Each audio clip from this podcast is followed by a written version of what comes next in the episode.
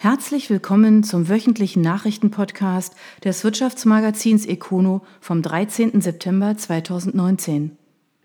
Es zählt nicht das billigste Angebot. Finanzthemen und Mittelstand sind eine schwierige Paarung. Das Start-up FinMatch denkt deshalb Finanzierungsprojekte neu und hat eine Art Dating-Plattform geschaffen. Das Konzept stammt von Martin Hipp. Als ehemaliger Finanzvorstand kennt er die Anforderungen aus dem FF. Stuttgart. Martin Hipp fühlt sich offenkundig wohl. Der drahtige 52-Jährige empfängt den Besucher lächelnd mitten im kurzen Flur des Büros der Finmatch im fünften Stock eines gesichtslosen Gebäudes am Stuttgarter Rotebühlplatz.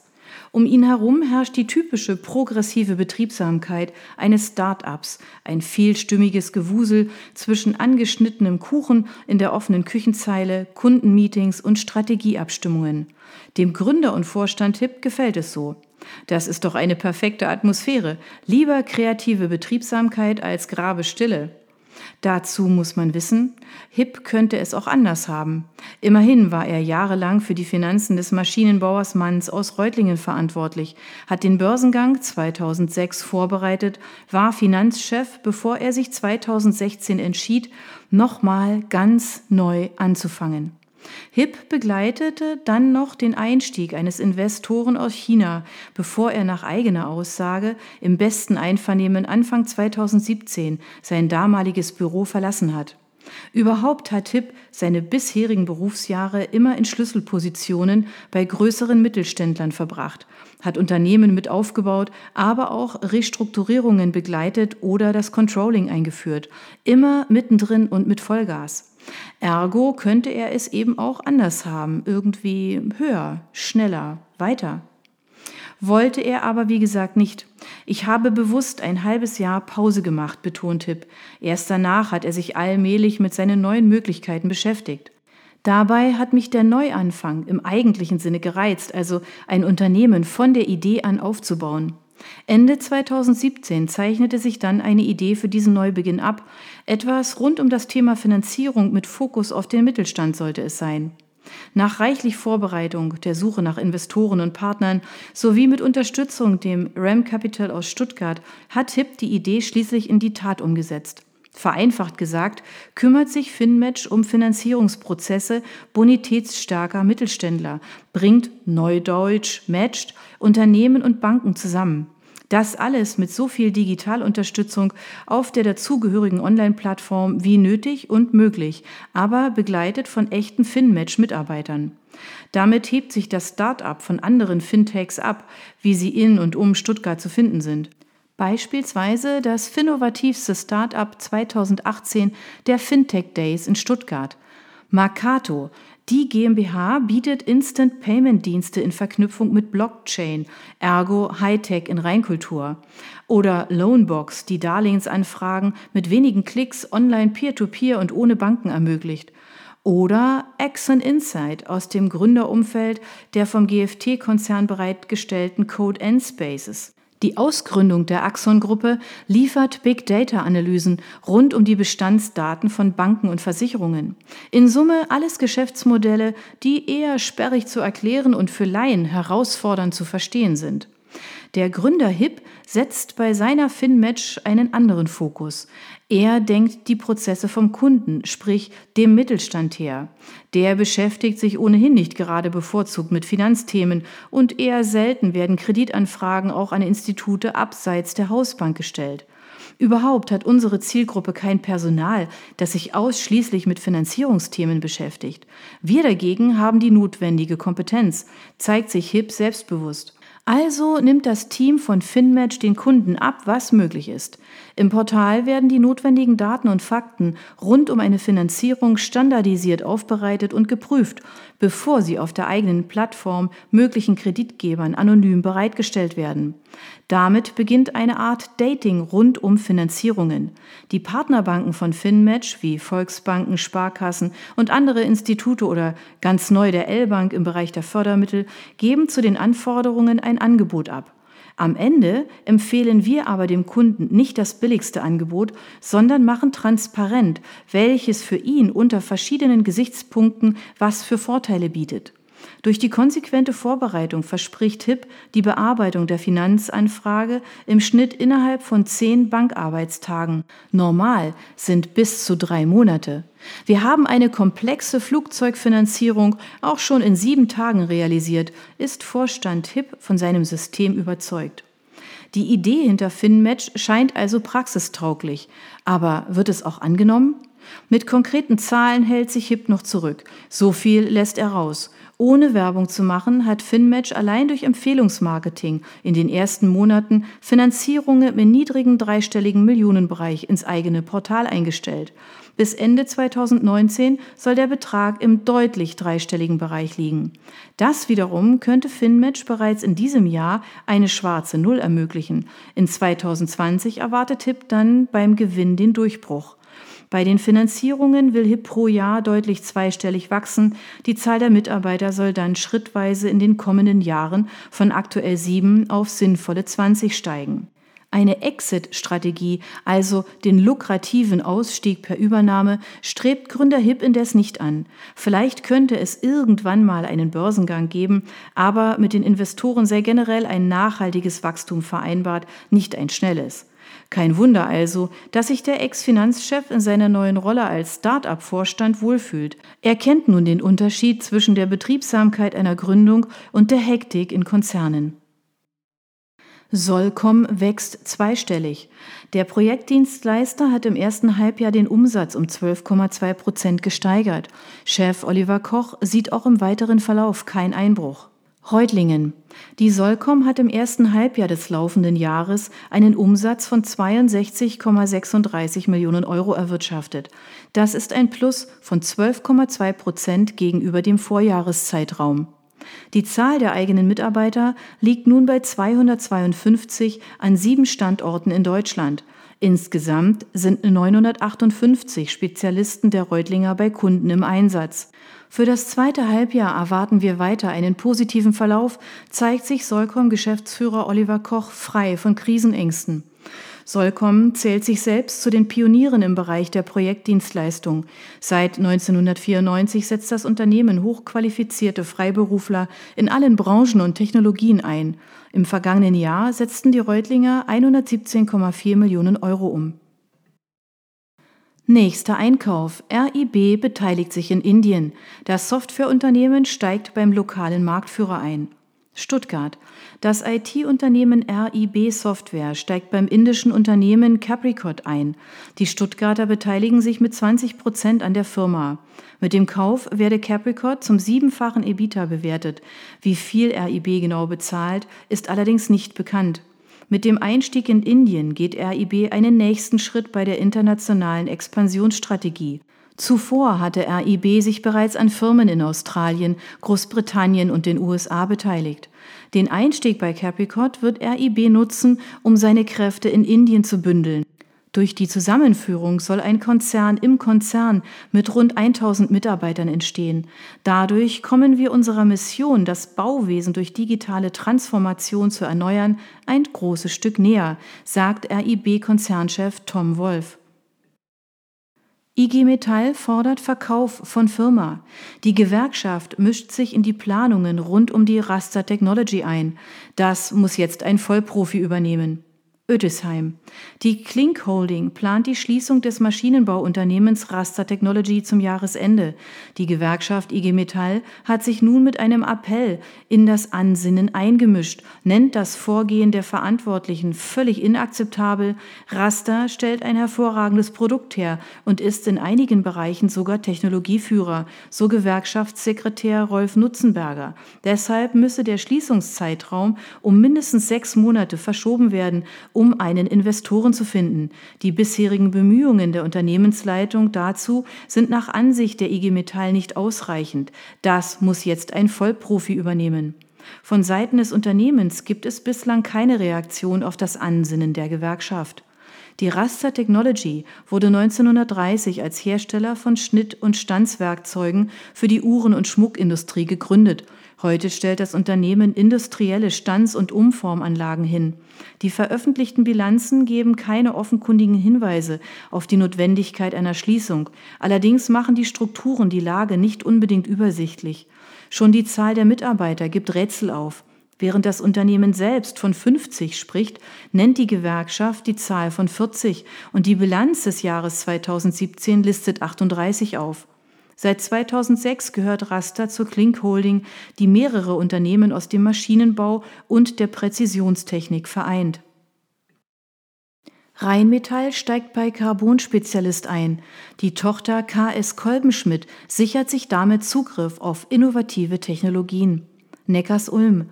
Die Rheinmetall Automotive hat sich über die Tochtergesellschaft KS Kolbenschmidt 24,9 Prozent an der Carbon Truck and Trailer gesichert. Bislang war der Spezialist für Bauteile aus Carbon komplett in der Hand der Familie des Gründers.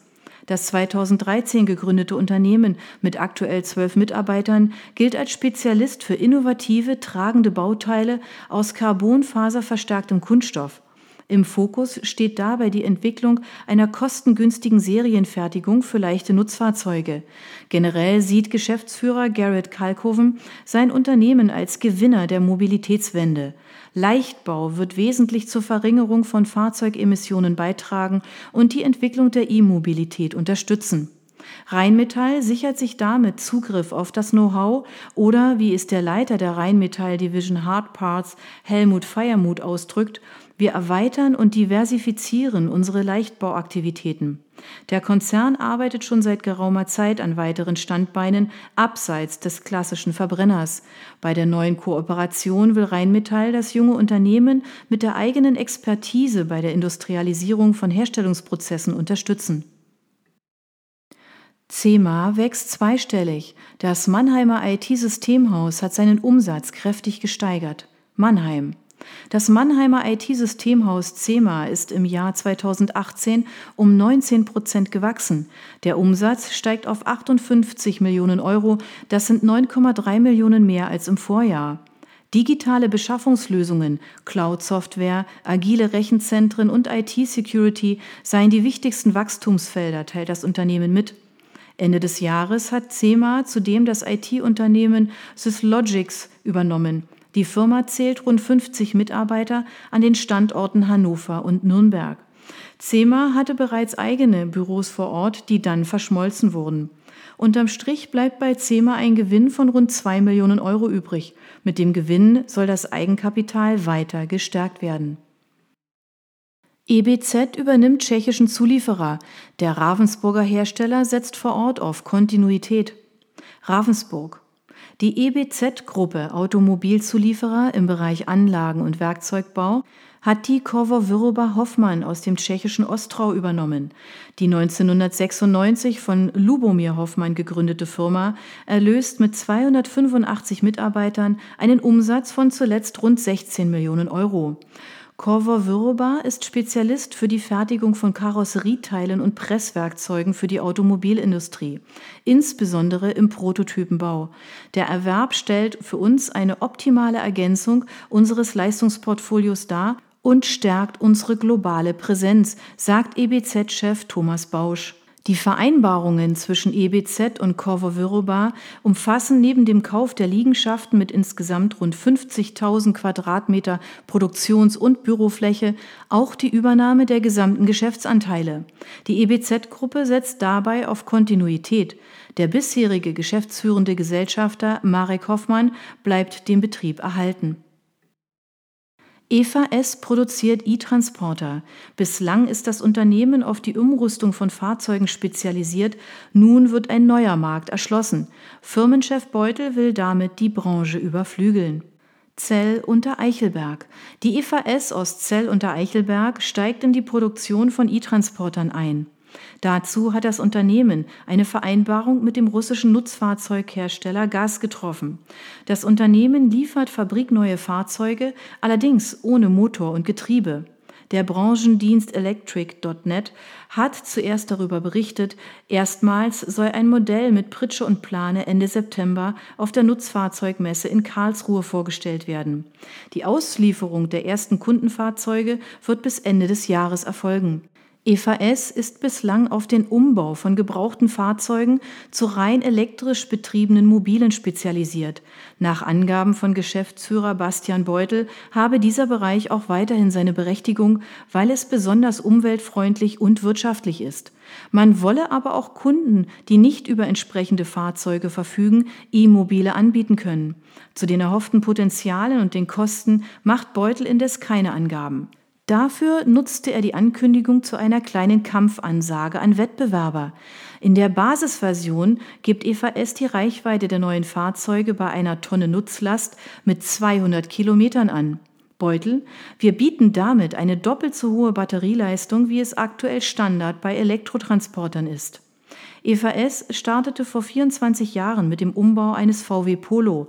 Inzwischen hat das Unternehmen hunderte Fahrzeuge umgebaut, vom Linienbus über Wohnmobile bis zu Lieferfahrzeugen für den Lieferdienst UPS und gehört technologisch zu den führenden Anbietern. 75 Prozent an Eva S. gehört heute der chinesischen Beijing Zhonghuan Investment Management. DEKRA setzt auf China. Die Prüforganisation hat eine Fahrzeugprüfstation in Peking eröffnet. Bis zu 100.000 Fahrzeuge können abgefertigt werden, weil die Technik dort besser als in Deutschland ist. Stuttgart. Die Prüforganisation DEKRA hat in Peking den zweiten Standort in China eröffnet. Nach Angaben von Vorstandsmitglied Clemens Klinke ist es die bisher größte Fahrzeugprüfstation der Organisation. In zehn Prüfspuren können pro Jahr auf dem 20.000 Quadratmeter großen Areal bis zu 100.000 Fahrzeuge untersucht werden. Das System sieht laut Klinke vor, die Fahrzeuge arbeitsteilig und teilautomatisiert zu untersuchen. Das bedeutet konkret, so werden in einer Prüfspur deutlich mehr Fahrzeuge geprüft als beispielsweise in Deutschland in der gleichen Zeit. Theoretisch können so pro Tag 400 Fahrzeuge abgefertigt werden. Laut Klinke ist die Eröffnung für DEKRA ein wichtiger Schritt. China hat als größter Automobilmarkt der Welt einen hohen Stellenwert für uns. In Peking gibt es laut aktuellen Zahlen rund 6,2 Millionen Fahrzeuge, darunter 5,1 Millionen Pkw. Allerdings stehen aktuell nur 40 Prüfstationen verschiedener Anbieter zur Verfügung.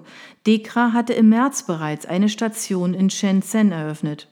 Die DEKRA wurde 1925 als Deutscher Kraftfahrzeugüberwachungsverein gegründet. Heute ist der Konzern nach eigenen Angaben eine der weltweit führenden Organisationen rund um Prüfen, Beraten und Zertifizieren, quer durch alle Branchen mit 45.000 Mitarbeitern in 60 Ländern und einem Umsatz von 3,3 Milliarden Euro. Ultraschnell-Ladepark wird Realität. In Empfingen entsteht die erste E-Tankstelle von Enercon mit gleich drei Vorteilen. Der Bau löst weitere Investitionen bei einem Partner aus. Empfingen. Die Kulisse hatte was. Am Ende reihten sich mehr als zwei Dutzend E-Fahrzeuge rund um das Areal für den ersten Ultraschnell-Ladepark im Land auf. Econo berichtete hierzu bereits mehrheitlich Fahrzeuge von Tesla, dazu aber unter anderem auch ein umgebauter Lieferwagen des Getriebeherstellers Köpfer aus Furtwangen und sogar ein bislang selten in der Realität zu bestaunender EQC von Mercedes hatte es nach Empfingen geschafft. Kein Wunder also, dass Projektleiter Christian Kleiber von der Initiative Zukunftsmobilität beim Spatenstich von einem Highlight sprach wobei Kleiber den Ausspruch vornehmlich auf das Projekt an sich bezog, denn der Ladepark wird mit drei Neuerungen aufwarten. Das Layout bietet drei Ladesäulen in Reihe sowie eine ein wenig abseits und quer anfahrbar, speziell für Fahrzeuge mit Anhänger, Busse oder Lastwagen. Bislang sind Ladesäulen am Kopfende einer Parkbucht aufgestellt, was Gespanne und ähnliche Gefährte die Zufahrt zumindest erschwert. Die Abrechnung der Stromkosten erfolgt nicht wie an bisherigen Säulen üblich mit einer entsprechenden Ladekarte, was immer wieder zu Störungen führt. Nicht umsonst kursiert unter E-Vielfahrern der Witz, man brauche mindestens 20 Karten an Bord. Nach Angaben von Kleiber sei an den eigens entwickelten Ladesäulen von EC, Kredit oder Flottenkarten bis zur Bezahlung per Mobilphone jede gängige Bezahlart verfügbar. Kleiber, damit gibt es keine Probleme mit der Kompatibilität. Die wichtigste Neuerung betrifft aber die Leistungsfähigkeit. An den Säulen stehen bis zu 350 Kilowattstunden an Leistung zur Verfügung.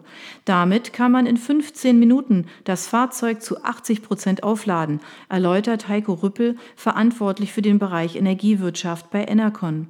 Wobei die Ladesäulen flexibel auf die Anforderungen reagieren und Leistungen zwischen 50 und 350 Kilowattstunden zur Verfügung stellen. Möglich macht das ein von Enercon entwickelter Leistungscontainer, dessen intelligente Wandler und Schaltungen im Inneren entsprechend die Leistungen steuern.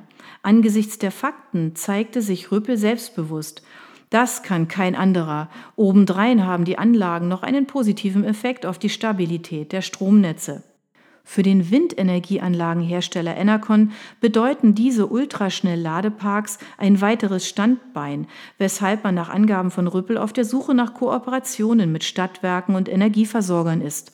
Rund eine halbe Million Euro investiert das Unternehmen aus Ostfriesland in den Empfinger Ladepark im direkten Umfeld der Abfahrt der A81. Auch Bürgermeister Ferdinand Truffner zeigte sich von der neuen Technologie überzeugt die Gemeinde hat dem Betreiber das Grundstück mindestens bis zum Jahr 2048 verpachtet, mit der Option, den Ladepark in Fläche und Infrastruktur zu erweitern. Und Klaus Michael Rückert, Landrat im Kreis Freudenstadt, sah die Region dank der Investition am Puls der Zeit. Der E-Mobilität gehört die Zukunft und wir schreiben hier an der Zukunft mit. Das sieht auch Uwe Näther ähnlich. Der geschäftsführende Gesellschafter des Hotels Empfingerhof ist nicht nur einer der Partner des unmittelbar an sein Areal angrenzenden Projektes. Er investiert auch gleich noch in E-Ladesäulen für Autos und Fahrräder. Wir erleben einen regelrechten Boom bei Touristen mit E-Rädern. So Näther Ähnliches erwartet er auch für E-Autos. Zugleich kündigte er weitere große Investitionen an. Die bisherigen Tennishallen werden abgerissen und die Hotelkapazität wird auf 90 Zimmer ausgebaut sowie ein großer Veranstaltungsbereich geschaffen. Wobei Näter angesichts des Ultraschnellladens in 15 Minuten augenzwinkernd anmerkt, zu schnell sollte das Laden aber nicht sein, für ein Schnitzel sollte es noch reichen. Adam NG kauft im Allgäu zu. Der Rollen-Offset-Spezialist übernimmt einen insolventen Wettbewerber und verdreifacht damit den Umsatz. Firmenchef Walter Adam verfolgt eine Vision. Bruchsal. Die Adam NG hat die Walter Offset Druck mit Sitz in Isny im Allgäu übernommen. Nach Angaben von Adam wird der Geschäftsbetrieb unverändert fortgesetzt und auch 75 Mitarbeiter sollen übernommen werden. Zu den Details gab es wie üblich keine Angaben. Nach Angaben von Geschäftsführer Walter Adam würden die beiden Unternehmen hervorragend zusammenpassen, denn beide Unternehmen sind auf individuelle Prospektwerbung in hohen Auflagen fokussiert. So erhofft sich Adam durch die Übernahme Synergien in Einkauf und Prozessmanagement. Das neue Druckereikonstrukt betreut nach eigenen Angaben mit dann rund 140 Mitarbeitern gut 200 Kunden vor allem in Deutschland, Frankreich, der Schweiz, Italien und Osteuropa. Die Auflagen der Aufträge im Handelsmarketing reichen von 5000 bis zu 30 Millionen Stück. Den konsolidierten Umsatz gibt Adam mit mehr als 60 Millionen Euro an, wobei die Bruchsale allein im Jahr 2017 mit 66 Mitarbeitern gut 18,62 Millionen Euro erwirtschaftet haben. Walker geriet im Mai 2019 nach einem herben Verlust im Jahr 2018 in Schieflage. Zuvor beschäftigte das 1957 gegründete Unternehmen 90 Mitarbeiter und setzte zuletzt 45 Millionen Euro um. Auch Adam hat eine bewegte Vergangenheit. Das Unternehmen entstand in 2013 im Rahmen eines Asset Deals, daher der Zusatz NG. Nach einigen guten Jahren schmilzt seit 2015 der Gewinn und drehte 2017 ins Minus, wobei die Liquidität als gesichert gilt. Mitte 2019 wurde dann nach nur einem Jahr die Geschäftsführung umgebaut und Hermaneus Johannes Ruprecht wieder abberufen. Er war zuvor unter anderem bei Intersport Deutschland. Chinesen steigen bei Volocopter ein. Der Bruchsaler Flugtaxi-Pionier sichert sich in einer Finanzierungsrunde prominente Unterstützung und den Einstieg in einen lukrativen Markt. Bruchsal. 50 Millionen Euro hat Volocopter im Rahmen der jüngsten Finanzierungsrunde eingesammelt. Zu den Investoren zählt demnach auch die chinesische Geely-Gruppe. Wie viel eingebracht wird und wer die weiteren Kapitalgeber sind, dazu gab es indes keine Angaben. Dafür aber eine Ankündigung. Volocopter und Geely wollen ein Joint Venture gründen, um das Konzept nach China zu bringen. Die Bruchsaler sichern sich damit den Zugang zu einem lukrativen Markt. Bekanntlich entstehen die meisten Megacities der Welt dort. Ergo ist dort das Potenzial für autonom fliegende Multicopter, beispielsweise als Lufttaxi, riesig. Geely ist im Land kein Unbekannter. 1986 als Hersteller von Komponenten für Kühlschränke gestartet, ist das Unternehmen seit Anfang 2018 der größte Einzelaktionär des Daimler-Konzerns, der ebenfalls an Volocopter beteiligt ist. Geely ist inzwischen einer der führenden Autozulieferer und Hersteller. Zum Konzern gehören unter anderem Marken wie Volvo und Lotus. Volocopter gilt als Pionier und technologisch führend in Sachen elektrisch betriebene Multicopter und hält mehrere Rekorde. Mitte September soll ein Luftfahrtgefährt der Bruchsaler erstmals in einer europäischen Stadt abheben, genauer in Stuttgart. Das waren die Nachrichten des Wirtschaftsmagazins Econo vom 13. September 2019. Ihnen gefällt unser Podcast? Dann abonnieren Sie ihn doch einfach. Sie finden uns auf Spotify, iTunes, SoundCloud und vielen anderen Plattformen. Sie möchten mehr zu Personalien, Events oder verschiedenen innovativen Themenschwerpunkten erfahren? Dann schauen Sie doch bei uns auf econo.de vorbei. Wir freuen uns auf Sie.